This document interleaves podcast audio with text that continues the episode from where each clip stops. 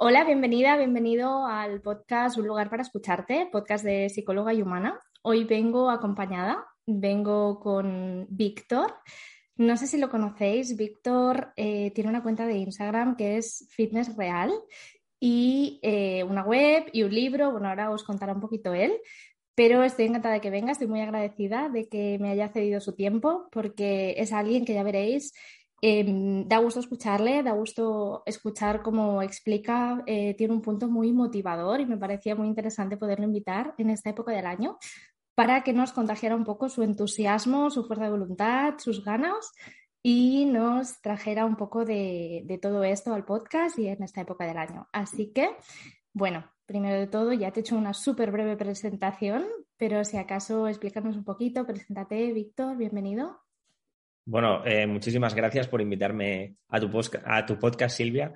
Eh, bueno, me llamo Víctor. A mí siempre las presentaciones siempre me dicen lo mismo cuando empezamos con los podcasts. Preséntate. Digo, hostia, me da una pereza importantísima, ¿no? Hablar un poco de mí como, bueno, súper sencillo. Soy, me llamo Víctor Reyes. Eh, soy dietista, soy el creador de Fitness Real y básicamente tengo este proyecto que es intentar ayudar a la gente a, Inicialmente, bueno, es que este es un proyecto que ya llevo muchos años desarrollando y al, principio era como intentar ayudar a la gente a que no sufriera los mismos errores que yo he sufrido a lo largo de mi trayectoria en el gimnasio, ¿no? Yo empecé siendo una persona muy, muy, muy delgada y me comí muchísimas hostias por no saber hacer las cosas y tal, y a medida que yo iba aprendiendo, estaba pensando, hostia, esto tiene que saberlo más gente porque no puede ser que tanta peña pase por donde yo he pasado, ¿no? Y empezó así, muy enfocado a gimnasio, muy, enfocado a ganar masa muscular, muy enfocado a eso. Y ahora realmente Fitness Real ha evolucionado mucho, que supongo que es por eso que, que estoy aquí, ¿no? En un, en un podcast más de psicología, porque si solo estuviera hablando de ganar masa muscular, pues tú me dirías, ok, me parece estupendo. Pero el proyecto ha cambiado bastante y ahora es más eh, eso, suena un poco cliché, ¿no? Eso de intentar encontrar tu mejor versión, pero lo creo, lo creo de verdad. Creo que estoy intentando ayudar a nivel, pues, sobre todo de sentido común. Me gusta hablar de psicología. No soy psicólogo, tengo pendiente estudiar la carrera porque es un tema que me apasiona. Pero a nivel de mentalidad, a nivel de psicología, a nivel de desarrollo personal, a nivel de nutrición, a nivel de entrenamiento, a nivel de descanso, a nivel de estilo de vida, hablo de todo esto, de todos los temas que creo que son importantes, que me interesan y que creo que marcan a las personas. Entonces, por ahí van los tiros de fitness real ahora. De hecho, la muestra de todo ello es, eh, Víctor acaba de lanzar su propio ebook, un ebook de más de 500 páginas, que obviamente no me ha dado tiempo a leerme entero, pero que, bueno, hay lo que estás comentando, ¿no? El bloque de mentalidad, por ejemplo, es, denso, ¿no? no son cuatro páginas de cuatro cositas de motivación y luego me pongo, venga a hacer fitness. Eh, como dices, tu proyecto es, es, muy holístico y cada vez más Hace un ratito comentábamos fuera de micro con él que tiene una newsletter que, está, que este año ha empezado a lanzar de una forma periódica semanal y eh, la verdad es que es una pasada, os la recomiendo un montón. Em, da un montón de recursos, reflexiones y además en, un poco en su estilo, ¿no? con mucha claridad, con mucho, de una forma muy directa. Y la verdad es que, bueno, que yo por lo menos estoy bastante enganchada a, a leerla cada, cada semana porque, porque va recomendando muchos recursos en ella. Bueno, entonces vamos a centrarnos, si te parece, en el tema del, episodio de hoy. Em, quería empezar hablando un poquito acerca de, lo que dices, de esta mejor versión, de esta mejora personal.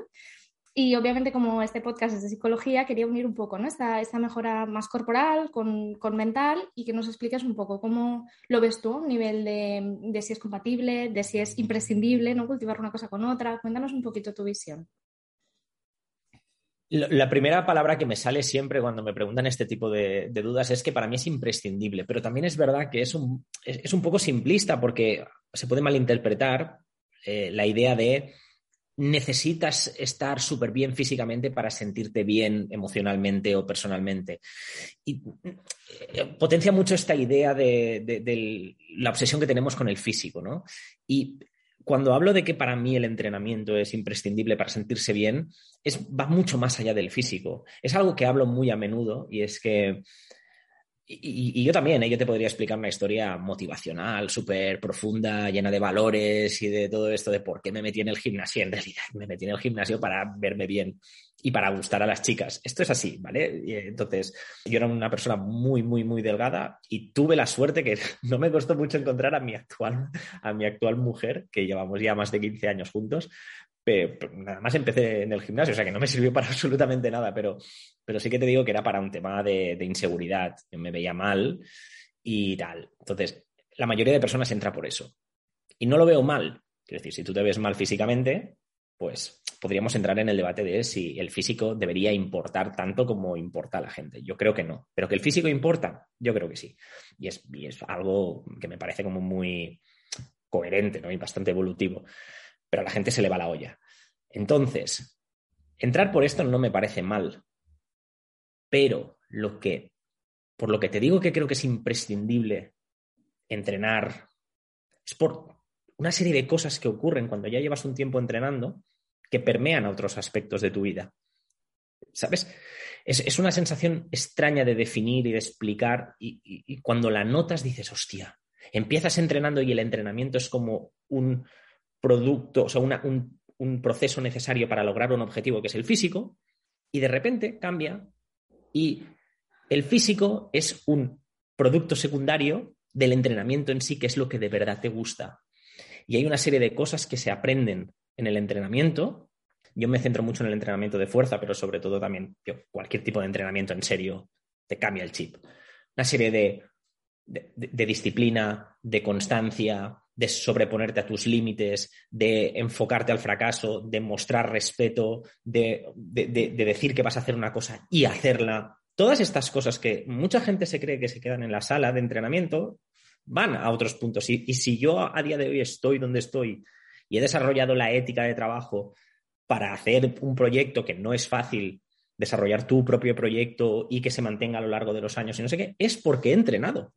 Veo una correlación directa esa misma capacidad de, esfuerzo, de constancia, de coherencia, de, entrenar, esto lo he pasado a otros aspectos de mi vida y he logrado resultados. Por eso te digo que para mí es imprescindible el entrenamiento. Es, y, luego también estamos diseñados para movernos, para hacer, para hacer ejercicio, para no notarnos que nuestro cuerpo es como una especie de medio de transporte de nuestro cerebro, ¿no? Creo que, creo que es importante que, hagamos algo con el cuerpo. Y ya va más allá de las pesas. Si no te gustan las pesas, haz otra cosa. Pero haz algo. El cuerpo está diseñado para moverte. Y cuando tenemos un cuerpo saludable, tenemos una mente saludable. Me encanta que digas esto, además, Víctor, porque hace poquito recomendé un libro eh, que se llama Una mente con mucho cuerpo, que por cierto también te recomiendo a ti, es de Rosa Molina, la psiquiatra. Y, también comenta mucho esto, ¿no? La, relación y el cómo, em, eh, bueno, estás entrenando cuerpo, pero a la vez estás cultivando muchas habilidades, muchas, muchos valores también. Y como dices, es, es, entrenar cuerpo y a la vez también entrenas mente, ¿no? Entrenas habilidades, entrenas ese compromiso, esa motivación. Y, y a mí, bueno, estoy 100% de acuerdo en esto, ¿no? En que em, el deporte te puede aportar muchas cosas más allá de un físico y que aunque esa motivación inicial suele venir por ahí, por, pues porque todos vivimos ¿no? en la sociedad que vivimos, por las influencias, por el, el valor que se le puede dar al cuerpo de una forma también más cultural, pero, pero sí que es cierto eso, ¿no? que luego tú lo puedes ir llevando y lo puedes ir cultivando de una forma mucho más sana y de esto también quiero que, que vayamos hablando ¿no? para ver de qué forma tú lo has ido consiguiendo. Y te iba a comentar también, ¿no? El tema de, cultivar estos valores, el tema de, ir más allá, para mí tiene mucho que ver, yo creo, con también el, desde dónde lo haces, ¿no? Como decíamos, mm, una cosa es, eh, lo empiezo a hacer, ¿no? Pues para tener un mejor físico, pero luego esto va cambiando, ¿no? Y lo empiezo a hacer desde el me quiero cuidar, me quiero sentir bien, ¿no? Lo, lo estoy haciendo porque, porque me quiero, ¿no? Un poco relacionado con esta autoestima eh, porque no tiene nada que ver el, hacer algo, ¿no? Desde una exigencia de tengo que hacerlo porque si no soy lo peor, a, eh, bueno, lo estoy haciendo porque veo que me está sentando bien y, eso me, está haciendo sentir bien conmigo mismo y me está haciendo eh, querer sentirme mejor, ¿no? Es, es, como totalmente diferente ese concepto y me ha gustado mucho cómo lo explicabas. En ese sentido. Vale, vamos a, justamente ese cómo empezar. Tú decías que inicialmente, aparte de forma muy honesta, ¿no? Yo empecé, pues eso, pues para gustar a las chicas, para sentirme bien físicamente, Pero a día de hoy, si alguien que nos está escuchando se está planteando el, pues la verdad es que yo sí que estoy pues un poco dejando de lado, ¿no? El cuidar este cuerpo, lo tengo ahí, como decías, ¿no? Como un vehículo de la mente. Em, ¿Por dónde empezar? ¿Cómo hacerlo? Además, en estas fechas del año seguro que hay mucha gente que está con esa, con esa idea ahora. Cuéntanos.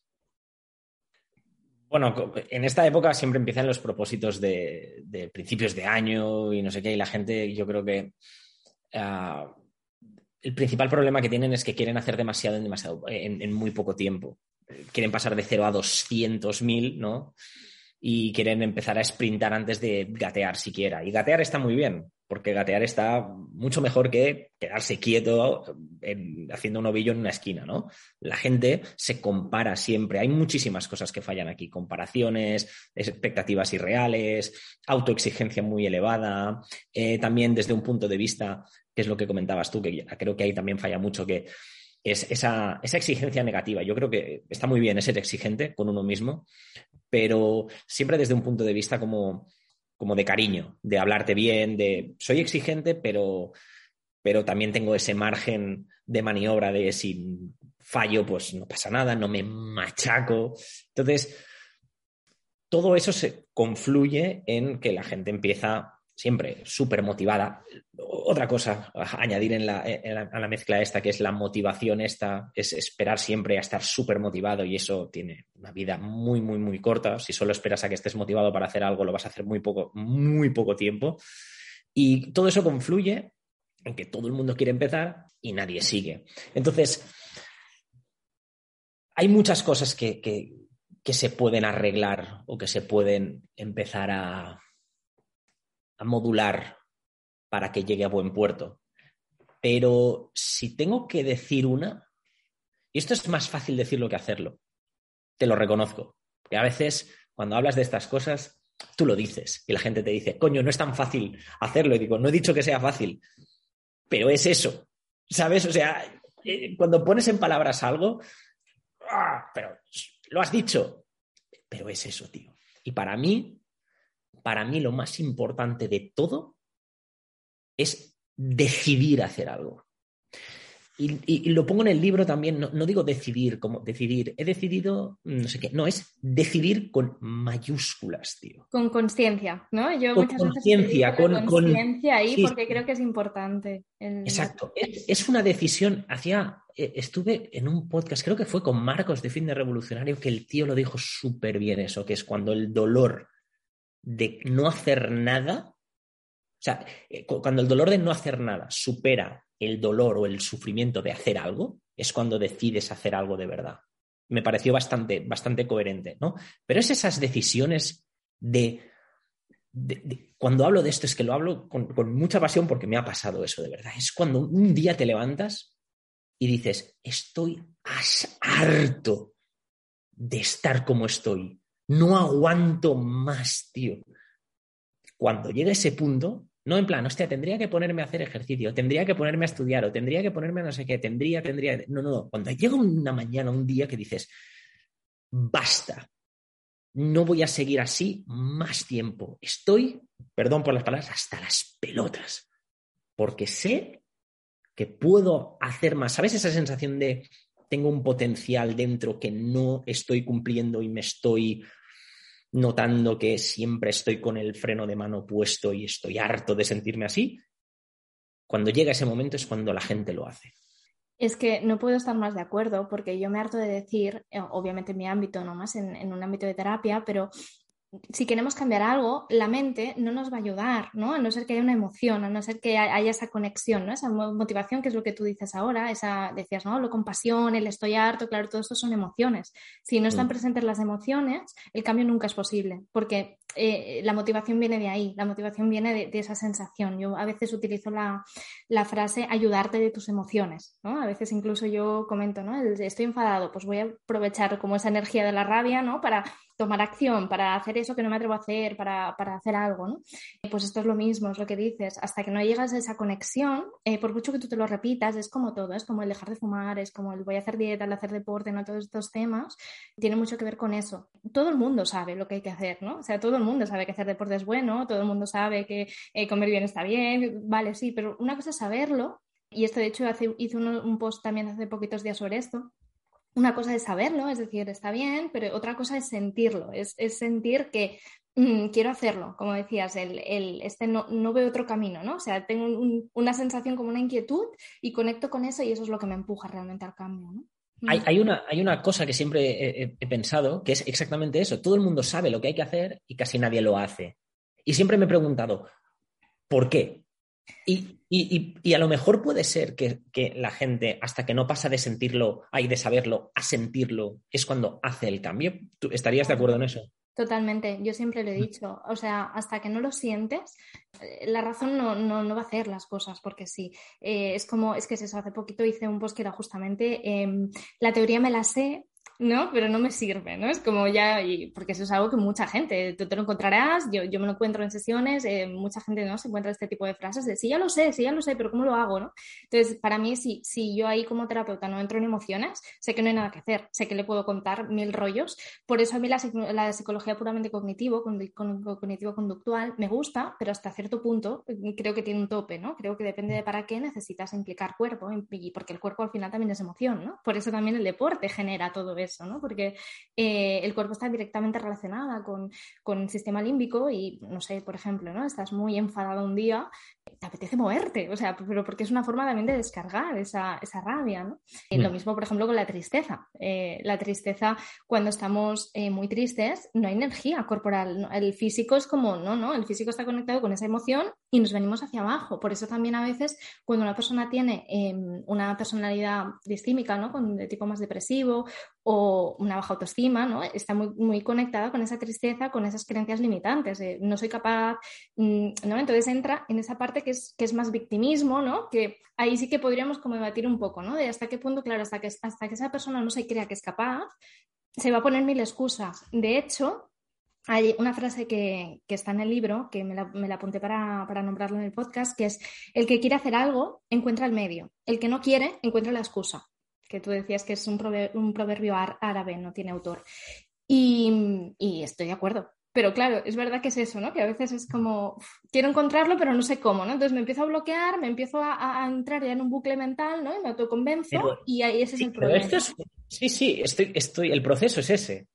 Pero esto es tan mental esto es tan de darle a la cabeza, de... O sea, para mí eso es una, es una excusa. Lo que pasa es que la gente lo, ve como, algo muy negativo, porque antes decías, ostras, es que Víctor habla de una manera como muy clara, como muy no sé qué, y genera una motivación. No te creas, ¿eh? Porque hay mucha gente que se, cuando le dices las cosas, le jode muchísimo que le digas las cosas que en el fondo saben que son verdad. Y no, y no voy, no es de prepotente, ¿eh? porque yo me he contado mil excusas y cuando te sinceras, cuando te vas a dormir y empiezas a hablar contigo mismo y estás a solas contigo mismo y dices, vaya cuento te estás contando, colega. Vaya cuento claro, pero te lo dices cuando estás preparado para escucharlo, ¿no? Yo creo que ahí está la cosa. No, yo, no, yo creo que te lo dices. Lo que pasa es que eh, Em, lo, aceptas cuando estás preparado para aceptarlo, porque normalmente lo, bloqueas. La, palabra esta de, o sea, la mente del pensamiento, tío, te estás contando una, historia, ¿qué coño estás intentando? Es como intentar bloquearlo, bloquearlo hasta que llega un momento que dices, es verdad, tío. Pero eso no te, no te lo dices de repente de un día, te lo llevas diciendo siempre. Lo que pasa es que llega un momento en que estás preparado para asumir tu parte de responsabilidad. Y yo creo que ahí está muy, muy claro. Yo hablo mucho de eso, de excusas y de responsabilidad. Porque de verdad creo, por mucho que nos joda escucharlo, porque nos pasa la pelota a nuestro tejado y nos da esa capacidad de decir, tío, te toca a ti mover. Existe el ambiente obesogénico, existen los privilegios, existe el no sé qué, existe todo esto que, te, puedes, que, te puedes contar mil excusas de por qué eso te está frenando y lo está haciendo. Pero siempre hay una parte de responsabilidad y de capacidad de hacer algo al respecto mucho mayor de lo que la gente se cree. Entonces, lo que me jode mucho es esas personas que en un puesto de influencia, algunas bien motivadas y otras porque, porque saben que eso es lo que vende, le dicen a la gente lo que quiere escuchar. Y lo que la gente quiere escuchar es que hay un enemigo invisible ahí que le está impidiendo lograr todo lo que quiere. Cuando en realidad es que la gente dice que quiere mucho y en realidad no está dispuesta a hacer lo que hace falta para lograr eso que quieren o que dicen que quieren. Y eso para mí es clave. Quiero esto, quiero lo otro, quiero lo otro. No, tú quieres el resultado. Y el resultado normalmente siempre va acompañado de un proceso tortuoso y lleno de penurias y lleno de, compromisos y de renuncias y de fracasos y de, sufrimiento que tú no estás dispuesto a pagar, por lo tanto no vas a lograr eso y te crees que tienes la, la potestad o puedes exigir que eso como un derecho. Y eso no me chirría muchísimo, muchísimo. La gente está como, en inglés se llama, la palabra es entitled, es, es como, como que se cree que tiene derecho a todo. Y, y, hay muchas cosas que, evidentemente hay ciertas cosas básicas que todo el mundo tiene derecho, ¿no? Al respeto, al, ¿sabes? a una serie de cosas. Pero hay otras que tienes que quererlo y nadie te lo va a regalar. Por mucho que te quejes y llores y no sé qué, Mark Manson hablaba mucho de esto en su libro del sutil arte de que casi todo te importa una mierda, que es que la gente que logra cosas es la gente que está dispuesta a sufrir suficiente como para lograrlo. Al final todos sufrimos y tenemos que decidir por qué queremos sufrir. Tenemos que darle ese significado al sufrimiento. El sufrimiento es inevitable, pero darle significado a ese sufrimiento es lo que nos va a permitir aguantarlo y prosperar frente a él. Estoy súper de acuerdo. Entonces, cuando hablo de excusas, cuando hablo de responsabilidad, hablo de eso. Hablo de que si tú quieres escuchar que eres una víctima, vas a encontrar a alguien que te va a decir que eres una víctima y vas a empezar a verte a ti mismo como una víctima y cada vez vas a ser más frágil por ello y cada vez más cosas te van a afectar y te van a impedir hacer nada. Tu rasero para sentirte víctima generas como una adaptación hedónica a eso. Lo que antes era la sociedad ahora es algo menos porque tú cada vez eres más frágil. Y entonces llegamos al punto donde estamos ahora, que la gente pues saca pecho de lo desgraciada que es, porque al menos así te hacen caso. Es, criminal, es terrorífico. Está claro que aparte de, reforzar un poco ese rol de víctima, ¿no? Ese sufrimiento en el sentido de, pues, ¿no? de la pena, ¿no? O sea, me da pena, claro, ¿no? Entonces eh, es como que refuerzas y la persona entonces cada vez confirma más esas creencias que son las que le limitan a tomar acción, ¿no? Y confirma esa parte de veces que es verdad, soy un pobrecito, ¿no? No puedo, no puedo avanzar, no puedo seguir. Claro, aquí yo creo que también lo interesante, como dices, es poder incluir los dos conceptos, o sea, no los veo para nada antagónicos, ¿no? Creo que sí que, em, o sea, en psicología, por ejemplo, la autocompasión o la compasión bien entendida, ¿no? Como término en psicología es esa parte de sí, bueno, hay una pena, ¿no? Hay un, pues pobre no lo está haciendo, pero luego hay la segunda parte, ¿no? O sea, cuando alguien algo te genera compasión, Em, implica una acción. No es mm, pobrecito, es pobrecito, voy a ayudarle. Si yo veo a alguien que está mal, eh, no me voy a contentar. Bueno, depende, ahí entramos en valores de cada uno. Pero lo que nos sale de forma natural es voy a, voy a echarle una mano a esa persona que lo está pasando mal. Mm. Entonces yo creo que la gracia es esa, ¿no? Es unir un poco ese mensaje, como decías, que evidentemente es real, lo del amiteo esogónico, eh, la gordofobia, todo eso es totalmente real, pero eso no implica, ¿no? Que luego no haya esa segunda parte que no, mm, estás explicando súper bien, que es la de, bueno, pues vamos a trabajar en ello, ¿no? Vamos a ver, eh, a lo mejor requiero un proceso de terapia porque me siento tan hundido que no soy capaz, que no es tan fácil el quiero y puedo, ¿no? O sea, querer es poder. Pero, pero bueno, justamente por eso me gusta el mensaje, porque es como lo trabajo y, tiro hacia adelante, ¿no? Veo de qué forma, qué es lo que me limita. Claro, pero eso, eso también es una cosa que se, me que se me acusa de decir, que es esa psicología pop de soñar es lograr y, y querer es poder y tu mente, si lo piensas, el universo se aparta, todas esas, esas chorradas que no creo en nada. Querer no es poder querer no es poder, porque es, una, es mentira. Ojalá, ojalá lo fuera. Ojalá, no, no, porque si todo lo que quisieras lo lograras, perdería el significado. Si todo lo que quieres lo consigues, pierde el significado. Entonces, para el éxito tiene que haber el fracaso. Para estar mal tienes que estar bien y para estar, ¿sabes? O sea, tiene que haber esa contraposición de, de antagónica, ¿no? Entonces, querer no es poder, porque hay veces que por mucho que te lo ocurres, no vas a lograr lo que quieres. Pero querer es el primer paso para poder llegar a poder. Y el problema es que a veces no, no, podemos, en parte también porque nos comparamos con el poder de otro. Entonces, eso lo dije en un post que es, si tú decides hacer algo y pones toda la carne en el asador, de verdad, toda la carne en el asador y dejas de compararte con todo el mundo, lo único que verás es progreso. Porque una cosa es decir, quiero ser un billonario. Es poco probable que seas un billonario, ¿vale? Porque hay muy pocos billonarios. Pero si tú eres una persona que dices, quiero mejorar mi situación económica y hago todo lo que está en mi mano para hacerlo y me olvido de cuánto está ganando y cuánto está generando todo el mundo, te aseguro que vas a mejorar tu capacidad económica. Yo la comparación siempre digo que para lo único que va bien es para hacerte el espejo de lo que puedes querer pero mm. no, tal cual, porque tú no eres esa persona, ni sabes tampoco el esfuerzo que le está costando a esa persona, pero sí te puede servir para preguntarle a esa persona cómo lo ha conseguido, ¿no? Mm. La parte de decir, bueno, pues si yo quiero lo que quiere esa persona, en vez de quedarme pequeñita, ¿no? Y decir, mm, ay, es que no es envidia, ¿no? Esa parte de, ay, ay, ay, es como, bueno, pues vamos a utilizar, ¿no? no la emoción de utilizar esa envidia para decir, pues si realmente quiero eso, voy a ver cómo lo ha conseguido, voy a preguntar, voy, voy a actuar, siempre la acción, como dices, tiene que estar presente. Si nos quedamos en la mente es cuando la mente nos atrapa, ¿no? Cuando entran, pues lo que decíamos, esos mecanismos de defensa que a veces son inconscientes, ojo, ¿eh? que el que no hace algo no es porque digas, mira, mm, soy un soso de la vida y me quedo aquí y me quedo en el sofá, no, es porque a lo mejor incluso es algo que, ha ido manteniendo tanto, que hay tantos bucles mentales ahí construidos, tantas creencias que al final eh, es que se siente incapaz, como decíamos realmente, ¿no? Y por eso tampoco quiero que haya un mensaje en ningún momento culpabilizador, ni creo que tú lo tengas, porque si no, no te hubiera invitado para empezar. Y me parece eso, ¿no? De forma muy sensata como lo explicas, pero es verdad que por tu propio proyecto muestras más esa otra parte, pues como decías, porque tampoco eres psicólogo, no, no tienes por qué mostrar todas las partes, es imposible cuando alguien divulga, y lo digo pensando en mí también, obviamente, eh, es muy difícil dar mensajes eh, que ayuden y que a la vez ayuden a todo el mundo. Bueno, de hecho es imposible, ¿no? Porque siempre es... ¿Sabes, ¿sabes cuál es?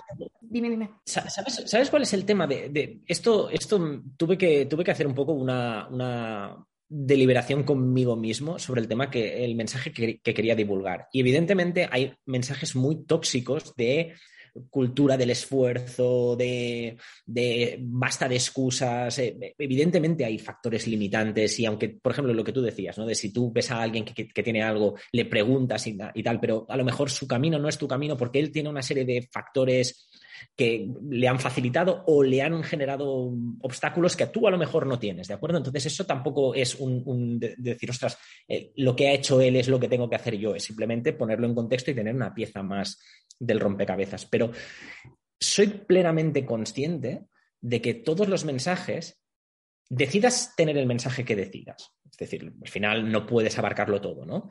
Siempre, si lo llevas al extremo, vas a encontrar un punto tóxico. Entonces, si tú, yo estoy hablando más de la cultura del esfuerzo, estoy más cerca de esa cultura del esfuerzo, ¿no? De, de, haz, de deja de quejarte, no sé qué, no sé cuánto. Si lo extrapolas al extremo, vas a encontrar a Peña con muy poca empatía y que te focaliza mucho en sentirte como una mierda si no estás haciendo eso, ¿no? Mi mensaje intento que no sea ese, espero que no sea ese, pero sí que es verdad que estoy más cerca de la cultura del esfuerzo de déjate de hostias. Mm.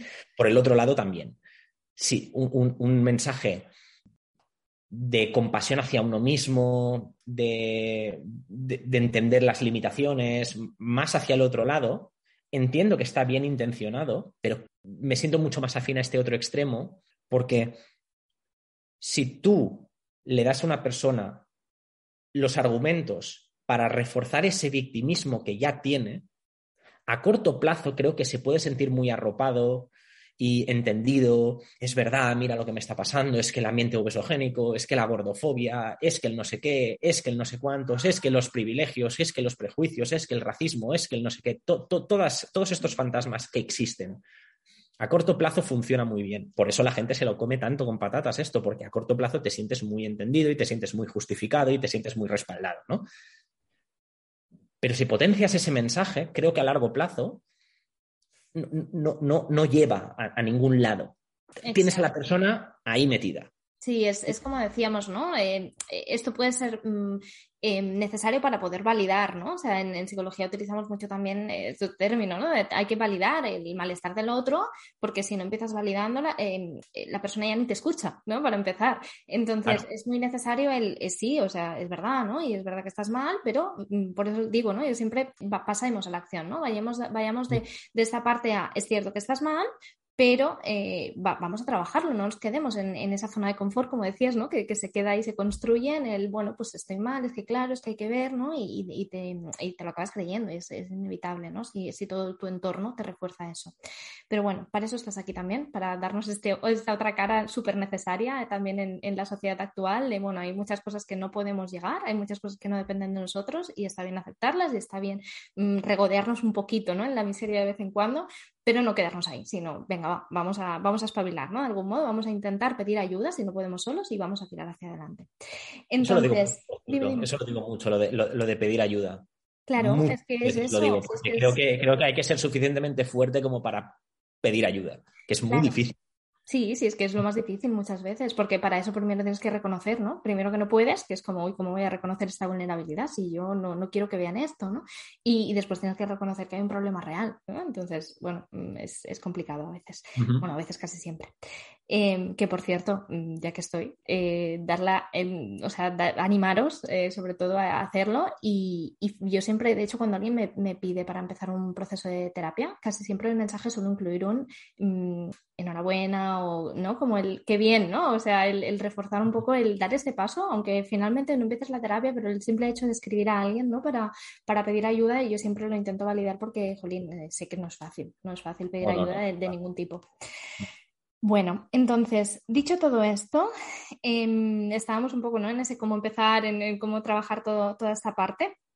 También te quería preguntar, el, antes has explicado un poco, ¿no? el marcarte esos objetivos, ¿no? Que decías, pues, con el ejemplo que ponías de, ser, de, bueno, de tener más dinero, ¿no? Que decías ser billonario o no, es decir, el objetivo siempre lo bajamos a un, a, un bueno, a algo que sea accesible, algo que sea em, por lo menos posible, ¿no? Porque si evidentemente yo me marco un objetivo idealizado, nunca voy a llegar. Entonces, ¿no? Yo, a veces pongo la metáfora cuando, cuando hablo de objetivos y demás, eh, tú ves como una montaña, ¿no? Y está ahí arriba. Entonces tú te tienes que ir valorando cada paso que das en esa montaña, porque si solo piensas en tengo que llegar hasta ahí arriba, qué pereza, ¿no? O sea, solo, te vas a quedar con el, no, no, esto está demasiado arriba. Entonces vamos a marcarnos también, ¿no? objetivos que sean asumibles en, el día de hoy, con quién soy yo hoy, con los recursos que tengo hoy, justamente para eso, para empujar también esa acción. Porque lo que decíamos, si yo me propongo algo eh, de lo que no me veo capaz, me voy a quedar en el sofá, ¿no? O sea, es que aunque no queramos, nuestra mente va a decir, estás loca, ¿dónde vas? ¿No? Es como, imagínate, yo, imagínate que no he hecho jamás deporte y de repente digo, voy a correr una maratón la semana que viene. Pues es que mi cuerpo me va a decir, ni de broma, o sea, no, y lo va a hacer además lo que decimos. A veces son mecanismos de defensa inconscientes que lo que quieren es protegernos, ¿no? Es como, uff, no, no, no, no, qué miedo, ¿no? Saltan esas alarmas y, bloqueas.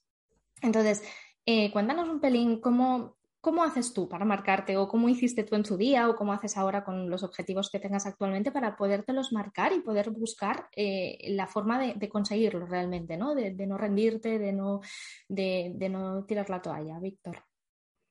Bueno, yo cuando empecé no, no, no tenía tanta, no me lo pensé tanto, la verdad. O sea, yo em, em, empecé que es, más fácil decirlo que, hacerlo, ¿eh? pero yo creo que lo más importante es empezar. Porque es lo que te decía antes, que creo que hay mucho parálisis por análisis. ¿Cuál es la mejor dieta? ¿Cuál es el mejor entrenamiento? ¿Cuál es la mejor hora para entrenar? ¿A qué hora me tengo que tomar esto? Es que si no, ¿cuánta proteína tengo que tomar? Y piensas, tío, empieza. Empieza. Porque a veces estamos intentando aprender todo lo necesario y todo lo óptimo antes de empezar y seguramente estás perdiendo mucho tiempo en aprender cosas que no te van a servir para un carajo, ¿no?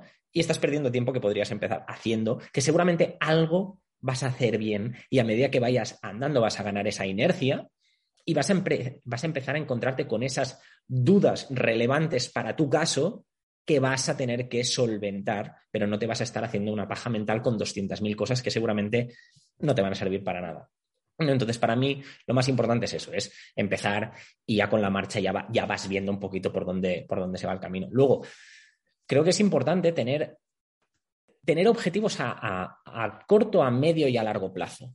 Creo que eso es importante, ¿no? Entonces, esos objetivos a largo plazo, de correr una maratón, bueno, pues dentro de una semana no la vas a correr, ¿vale? Si no has hecho nunca nada, pero oye, quiero correr una maratón, pues me parece un objetivo para empezar decir, ostras, quiero hacer esto. Ok, no va a ser la semana que viene, no va a ser el mes que viene, ¿vale? Porque estás hecho una mierda ahora y hay que hacer un trabajo previo para poder hacer esto. Me parece muy bien que lo tengas en tu cabeza y que te sirva como brújula para orientar el camino, pero no obsesionarte con ello. Entonces, a medio plazo es, ostras, pues quiero hacer, yo qué sé, una media maratón, por ejemplo, a medio plazo. Y a corto plazo es decir, hostia, quiero empezar a comer mejor, quiero empezar a entrenar, de esta manera, quiero empezar, y una serie de cosas, o incluso, el corto plazo es hoy. ¿Qué voy a hacer hoy? ¿Qué, qué, qué acciones voy a tomar hoy y qué hábitos voy a intentar implementar para que mi día a día se facilite todo lo posible para llegar a eso? Porque al final es, los hábitos son los que a veces eh, encuentro que es como el aceite que lubrica todo el mecanismo para lograr algo, ¿no? Si tú quieres hacer algo y todo tu entorno y todas tus acciones y toda tu estructura diaria está en contra de ese algo, hostia, es muy difícil.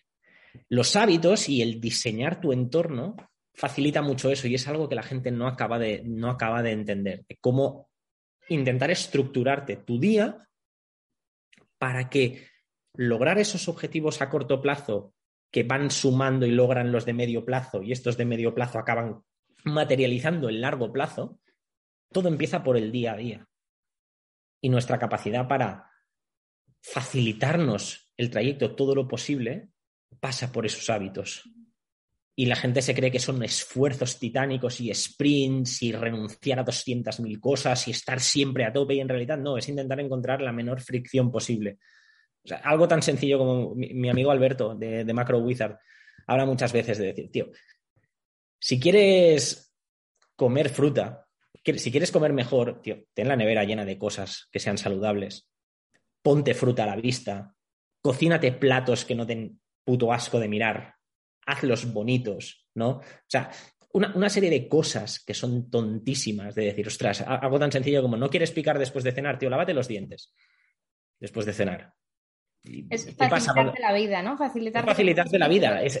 ojo, que, no te estoy diciendo de, que todo esto funcione, porque evidentemente si una persona tiene unos antojos y una ansiedad brutal y después de cenar, ostras, se mete un atracón, esto no va de lavarte los dientes. Te vas a meter un atracón con sabor a menta, ¿sabes?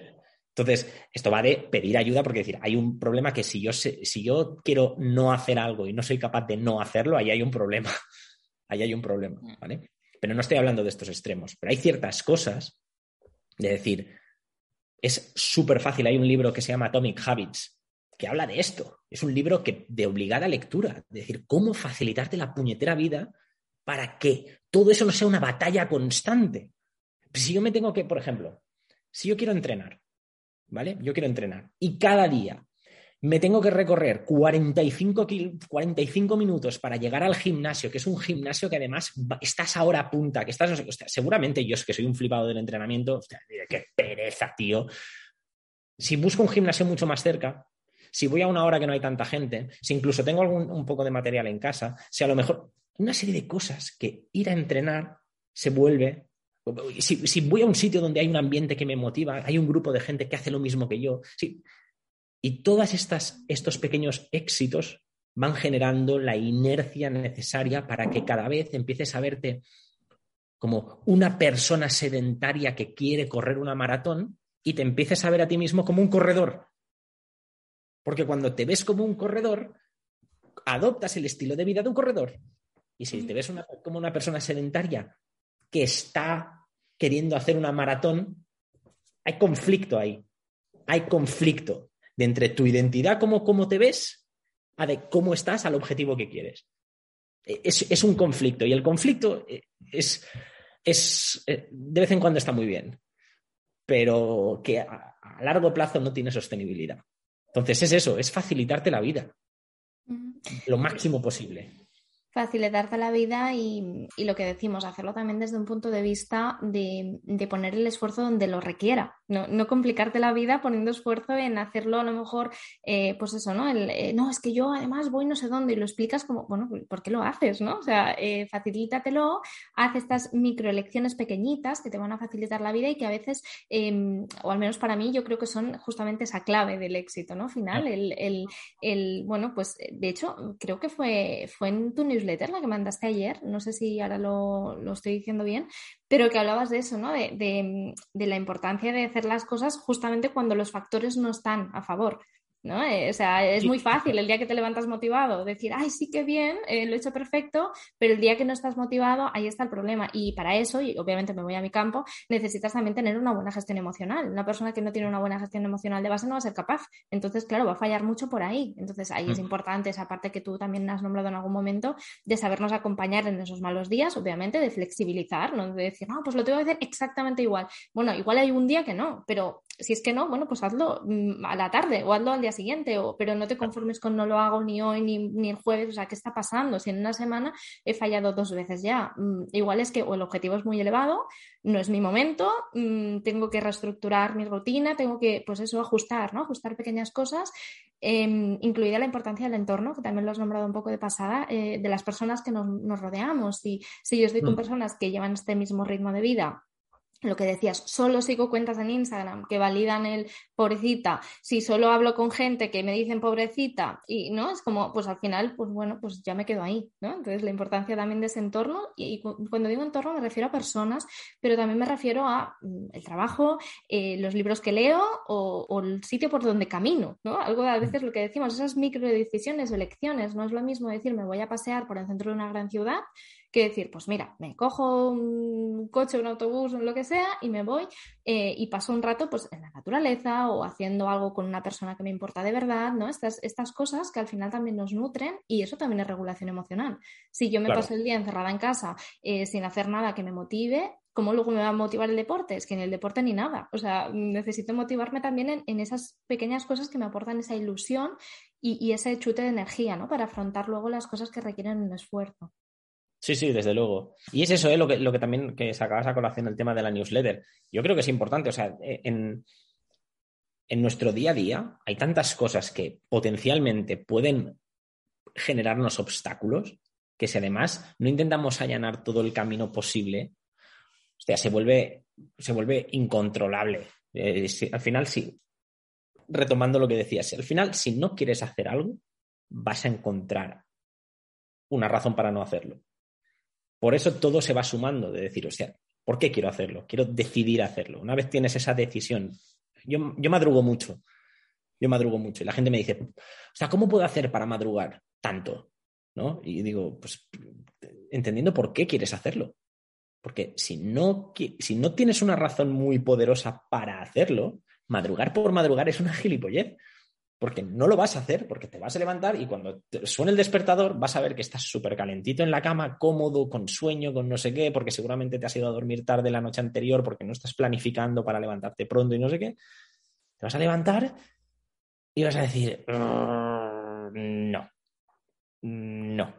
Entonces, ¿por qué quieres hacerlo? Esa es la razón.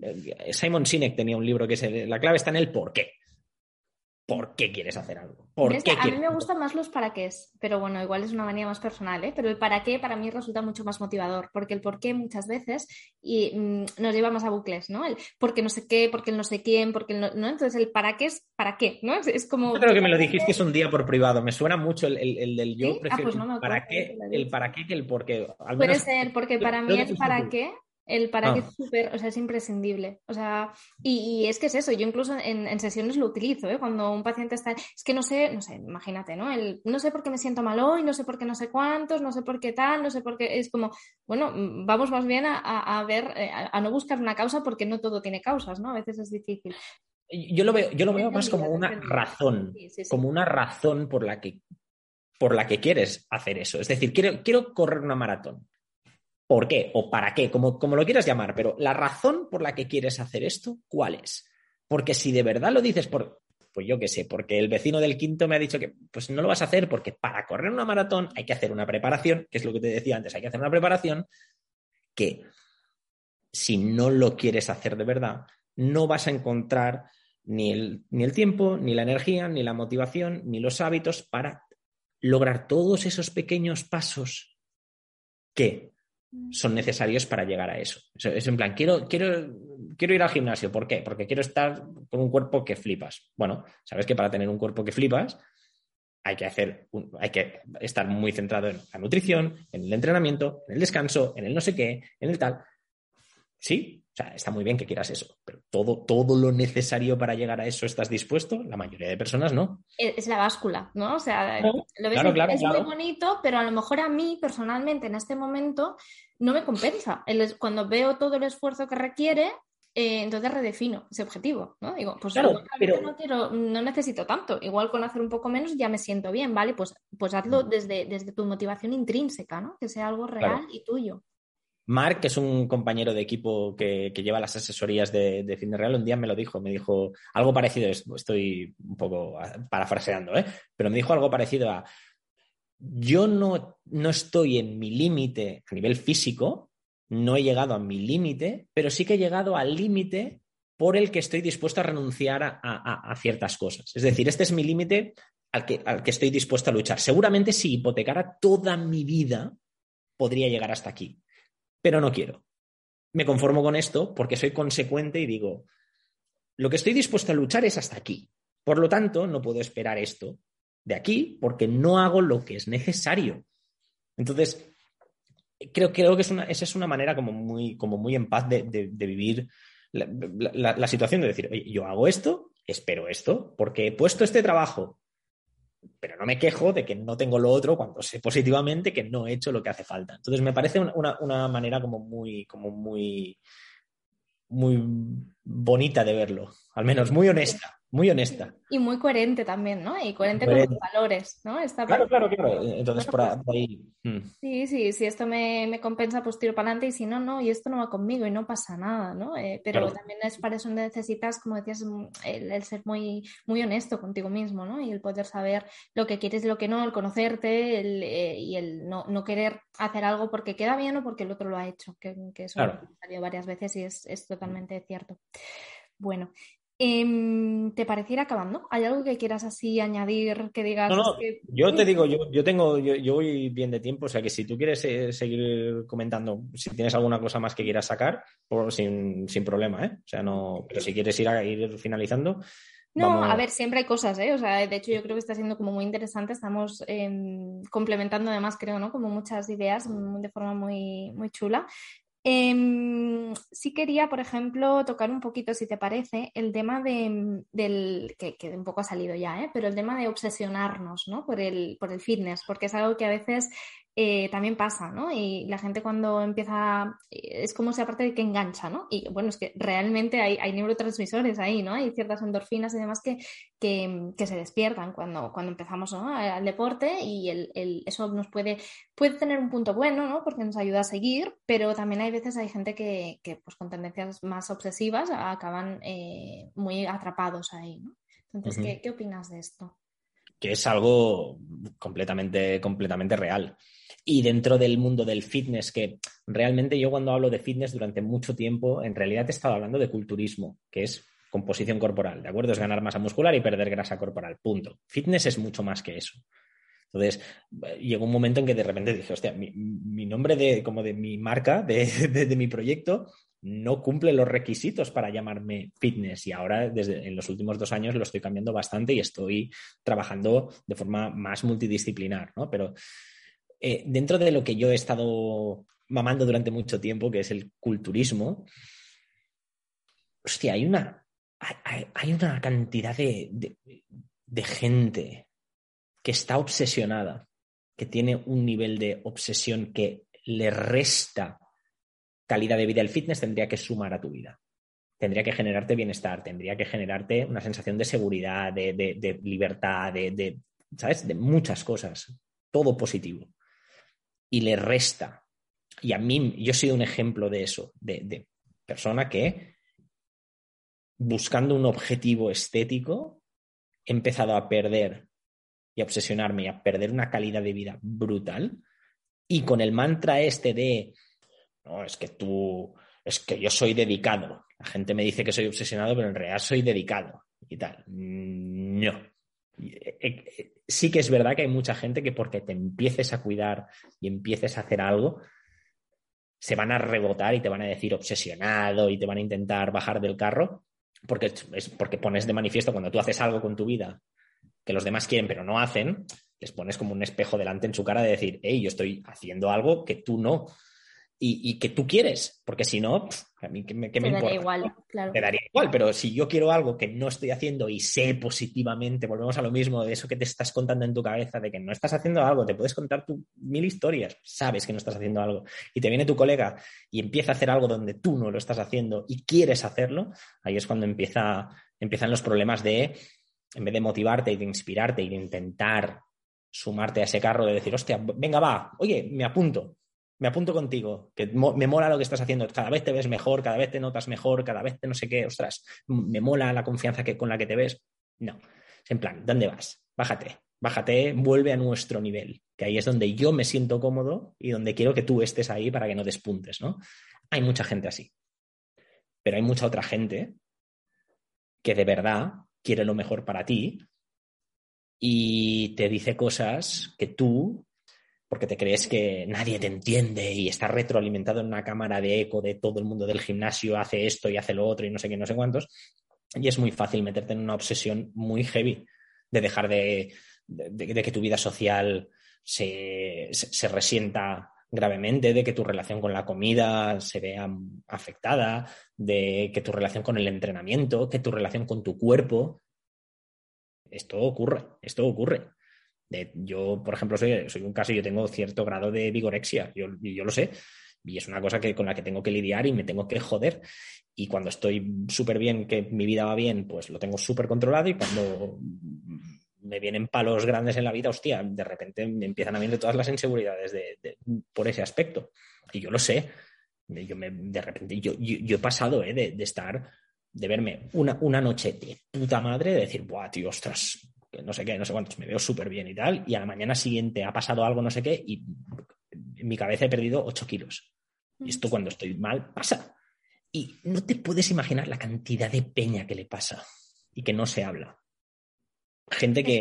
Ese es el problema, que no se habla, ¿no? Gente que no se atreve, y esto lo hablas como, como con coña, porque como que es la cultura del gimnasio, de hostia, pues no, no quiero hacer esto porque es que no tengo ganas de, perder masa muscular. Y dices, ¿de, verdad no, no, vas a, no vas a hacer una excursión con tu familia porque tienes miedo de que gastes más calorías de la que te crees y no ganes masa muscular? Pues, ¿De verdad crees que va por ahí el tema? Cuando te vas de viaje. Tío, pregúntale a cualquier persona de gimnasio. Pregúntale, oye, ¿te irías 25 días a Bali de mochileo, en plan no sé qué, lo primero que van a pensar, hostia, la proteína, hostia, y el gimnasio, hostia, el no sé qué, hostia, el no sé cuántos, hostia, y les genera una sensación de, tío, potencialmente. Al final es dependencia, tal cual, ¿no? O sea, es, es, es algo que, que, has hecho el centro de tu vida y yo creo que ese es el mm. problema. Porque en la vida eh, hay una herramienta que se utiliza mucho en coach, sobre todo, que es la rueda de la vida, igual te suena. Em, mm. Básicamente es, son los ámbitos de tu vida, ¿no? Y cómo de importante es cada uno de ellos, ¿no? Y, y cómo está, ¿no? Valorar cada, cada, uno de los ámbitos de tu vida, pues es el ámbito familiar, ámbito social, ámbito laboral, ¿no? Todos los ámbitos, cada persona se pone los que, los que le parezcan. Hmm. Y, es valorar, valorar en, qué punto estoy, eh, porque todos ellos tienen que tener cierta importancia, ¿no? Habrá personas que en algún momento priorizas más, obviamente, pues lo que dices, no sé, el fitness, ¿no? Que puede ser un, ámbito para determinadas personas, o puedes priorizar más vida social, no sé, por ejemplo, mm, todos hemos sido adolescentes, en la adolescencia eh, los amigos siempre van por encima, ¿no? En, esta hmm. rueda de la vida. Eh, entonces, bueno, está bien, pero siempre cuando no hay un desequilibrio tan, tan bestia, ¿no? Que es lo que dices. Si el, si el fitness tú lo valoras por encima de todo lo demás, hay un desequilibrio. Es, es, una, es una pata de. no es como si en vez de tener una, mesa con, con, varias patas, eh, tuvieras. No, es como. No, la pata importante es esta, ¿no? Las otras están de adorno. Y ese es el problema, ¿no? Cuando yo creo que te olvidas de, de cultivar todo lo demás y eso es el centro de tu vida. Mm. Em, te quería decir una cosa que te he estado a punto de interrumpir antes, porque has dicho, yo tengo como un grado de vigorexia y no sé si has dicho como, me aguanto con eso, ¿no? Y me quedo, no sé. Y es como, bueno, cuidado. Que tengo que lidiar, que tengo, que, lidiar. Vale, no, pero, Es una cosa que, que, bueno, que es como una persona que ha tenido un trastorno de la conducta alimentaria. Piensas, es, es un fantasma que está ahí, tío, y que... O, o como un exfumador que dices, eh, está ahí, está ahí. Mi, mujer hace 14 años que no fuma y a veces dice, ¡buah, tío! me apetecería un cigarro, ¿no? Y piensas, pues es, una de, eso es una de esas cosas que dices, no sé si el, término correcto es, ese, pero, No, sí, te lo decía más que nada, o sea, he entendido, ¿eh? he entendido que pues como que lo tienes que, que, bueno, que no es algo que te limite, que te conoces, ¿no? Y que por eso tú mismo te lo puedes ir modulando y está bien. Pero lo digo también más que nada para las personas que nos escuchen, en el sentido de, pues eso, ¿no? Que la clave es saber como mm, tus puntos débiles, no sé si llamarles débiles, ¿no? Pero como de, qué pata cojeas, ¿no? Ya que ponía antes la metáfora de la pata. Em, en el sentido eso, exacto, ¿no? Esta parte de decir, em, bueno, pues sé que tengo tendencia a, ¿no? A, pues, o sea, refugiarme en la comida, ¿no? O tengo tendencia a em, ser muy obsesiva o tengo tendencia a em, eh, aislarme de la gente. Cualquier tendencia, es que todos es eso, tenemos mil vulnerabilidades, mil tendencias, mil, porque tenemos una personalidad base, ¿no? Y unas experiencias que nos han conformado a nivel identitario. Entonces, es muy interesante y muy importante eso, el conocernos, el conocer cuáles son esos, esos puntos para, eso, para tenerlos controladitos un poco, ¿no? Para que a la mínima que tú notas eh, que eso se está despertando y dices, uy, ¿qué está pasando? Me reviso, ¿qué pasa? ¿no? Eh, eh, ¿Qué es lo que no estoy llevando bien? Y, por supuesto eso, por eso digo, que para mí el lidiar sano es ese, es el conocerte tal y obviamente si necesito pedir ayuda, lo hago. También te lo digo porque es lo que estabas diciendo al principio, ¿no? Cuando hablábamos de este tema de, de obsesionarnos con el fitness que el problema justamente es que no se hable de ello, porque como no lo se habla y se normaliza, muchas veces no se llega a pedir ayuda hasta que el problema ya es muy acuciante. Si, si no estuviera tan normalizado, ¿no? si fuera un, eh, oye, mira, pues no es normal, ¿no? Que, no sé, pues lo que dices, ¿no? Que haya dejado de ir a vacaciones con amigos y que haya dejado de eh, salir a comer o que haya dejado de lo que sea, como tengo un entorno que me lo está validando, ¿no? Mis coleguitas de gimnasio también lo hacen, pues ah, no pasa nada, esto es lo guay, ¿no? Soy, soy guay y por eso no lo hago.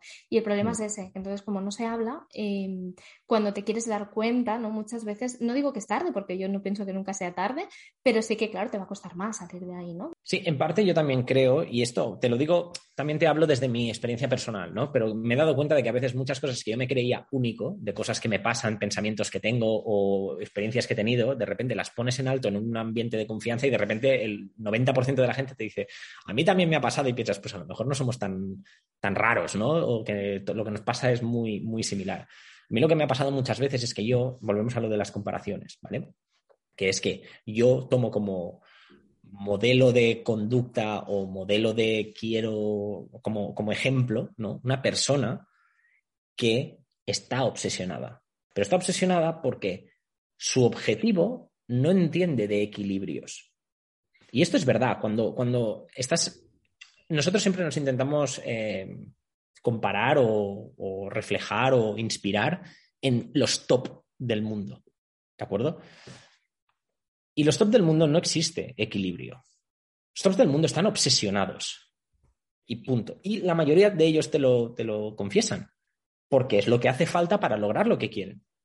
Entonces, esto a mí me sorprendió mucho, me, marcó muchísimo. Em, Eddie Hall eh, era un, bueno, es, era lo que sea, un competidor de Strongman mm, que ganó el Strongman, la competición del mundo de Strongman, creo que fue en 2016 o 2017, algún año de esos, ¿de acuerdo?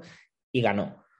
Y cuando acabó el pavo se puso a llorar y el entrevistador le vino y le dijo, ¿cómo te sientes? Me dice, he cumplido un sueño, no sé qué, no sé cuánto. Se le preguntó el, el entrevistador, ¿a qué has tenido que renunciar?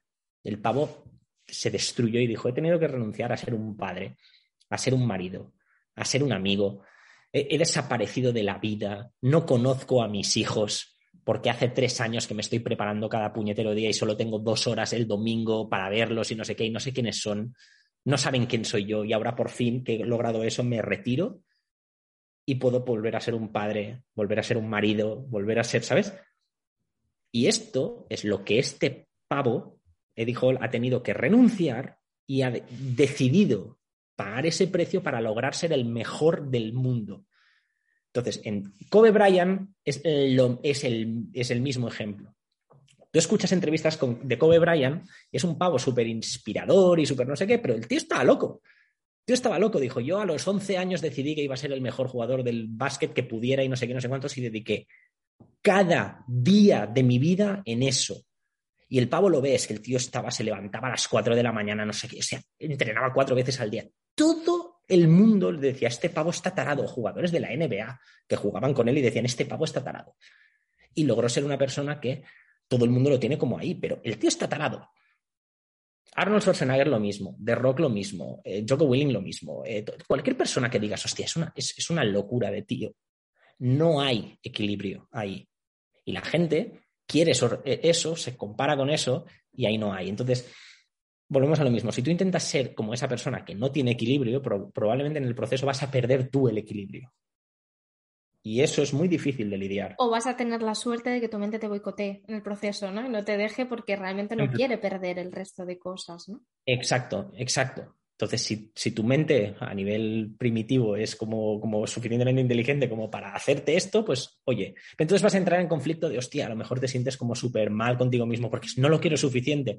No, no, a lo mejor no es que no lo quieras suficiente, a lo mejor es que tu cuerpo se está defendiendo de una agresión muy heavy, ¿no? De, pero eso, yo eh, inicialmente me comparaba pues con gente que dices, tío, estudias un poco a estas personas y son obsesivas, obsesivas, y renuncian a mil cosas que yo no quiero renunciar. No me da la gana de renunciar a mi familia, no me da la gana de renunciar a mis amigos, ni a, ni a mi círculo cercano, ni a mi trabajo, ni a mi tiempo de calidad, ni a mi tiempo conmigo mismo. No. Por lo tanto, llegaré donde llegue. ¿Sabes? De ahí me gusta mucho el, nombre de tu marca, ¿no? Fitness real, ¿no? O sea, no, no es, eh, es fitness, pues en un poco en la realidad, ¿no? En, lo que, lo que, lo que podemos llevar a cabo las personas normales, por decirlo así, ¿no? Las personas em, de una forma sana, de una forma que, como dices, ¿no? Dentro de ese equilibrio, siempre la salud está en la flexibilidad, en el equilibrio, no, no nos vamos a buscar, em, cuando buscamos estos ejemplos extremos, como dices, claro, mm, bueno, hasta qué punto es una decisión consciente de ellos y les compensa, bueno, pues quizás sí, adelante, pero, pero ¿para qué el resto de, mortales, ¿no? Eh, la mayor parte de personas eh, podemos tener otro tipo de lecciones y totalmente válidas. Mm. Claro, claro. Entonces, para, mí, para mí es eso, es, la clave. Es, eh, es, que la gente, es lo que te digo, no, no se habla de esto y se normaliza, lo que decías, y es un problema muy heavy. Te lo digo porque volvemos a lo mismo, por, por experiencia personal. ¿eh? Yo lo he pasado regular, regular, en mis épocas malas de, tío, no, no, está bien lo que está pasando. Y es difícil aceptarlo y, mm, mostrarte vulnerable, ¿no? De decir, ostras, lo que está pasando no, no es bueno. Pero bueno. De la importancia, vuelvo al, tener una buena red de apoyo, ¿no? Al, poder tener personas con las que compartir, al, poder em, tener este, esta parte para poderlo reconocer, para poder pedir, ayuda, para no, no, quedarte solo en el me callo, me callo y ya está, y no pasa nada, porque ese es el peligro. ¿no? Claro. Pues muy bien, Víctor. Eh, bueno, llevamos más de una hora ya, eh, un montón de cosas. Yo tenía por aquí apuntada una frase para cerrar un poquito el, podcast y además es que, em, que está en tu libro también, medida que me vas leyendo y vas rescatando algunas de las frases, de verdad que lo recomiendo un montón el libro. ¿eh? Y yo diría que no solo para gente que que esté más enfocada a fitness, obviamente es que es eso, son 500 páginas, ¿no? Entonces, eh, te puede llegar a compensar solo por la mitad que te guste, yo diría que ya merece la pena.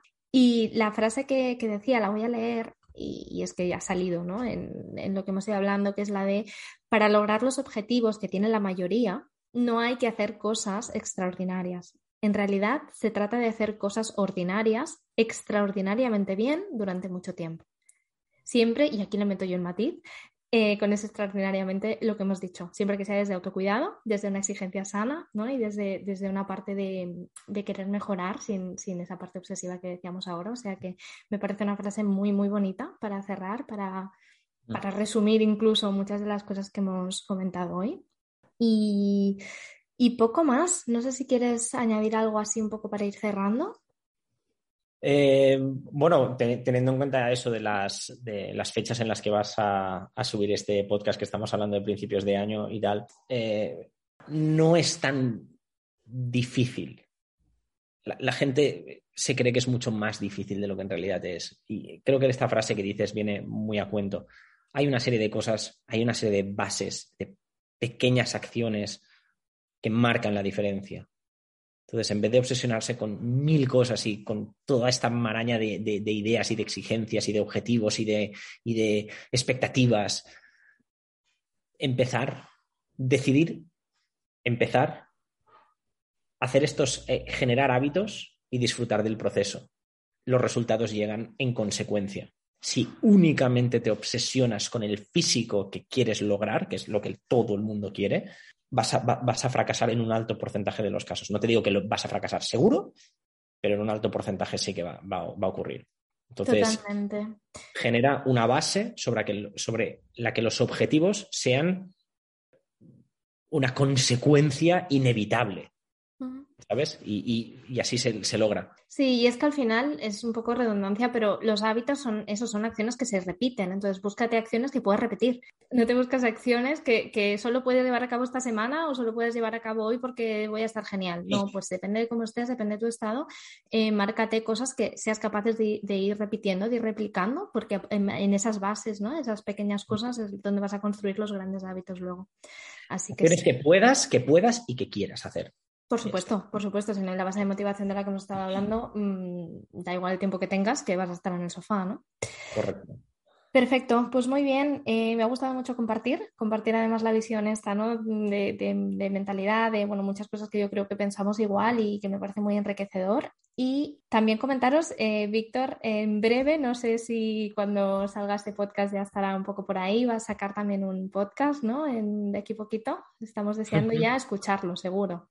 Sí, sí, tengo, tengo muchas ganas de, hacerlo. Hace muchos, muchos meses que tengo la idea metida en la cabeza y con muchas ganas de compartir más contenido por ahí con, todos. Muy bien, pues genial. Muchísimas gracias por haber compartido este rato, este, esta experiencia, esta conversación y todas estas reflexiones. Espero que haya podido nutrir un montón. Em, si queréis ir a buscarlo a Instagram, lo podéis buscar como Fitness Real Oficial, ¿verdad? ¿Es? Sí, Correcto. Fitness Real está acogido por un tío que vende zapatos. Eso a veces pasa. Bueno, pues... Entonces no habrá pérdida. Si ponéis Fitness Real y os salen zapatos, ese no es. Es el Fitness Real oficial. Bueno, pues muy bien. Muchísimas gracias, Víctor. Gracias, Silvia. Bien, pues hasta aquí el podcast de hoy. Espero que lo hayáis disfrutado tantísimo como yo y espero que Víctor lo hemos podido disfrutar también que os haya aportado sobre todo contenido de calidad, valor, reflexiones, que yo creo que ha sido así. Y lo dicho, podéis encontrarme en Instagram, psicóloga y humana, visitar mi web, podéis también ir a, la web de, de Víctor, a su Instagram, Fitness Real Oficial, mirar su libro, mirar todo lo que ha comentado, su blog también es muy interesante y os dejo también abajo en, en, la información del podcast, os dejo también referencias a algunos de los libros que ha nombrado para que los tengáis juntos por si queréis también curiosearlos. Gracias por todo y nos vemos y nos escuchamos.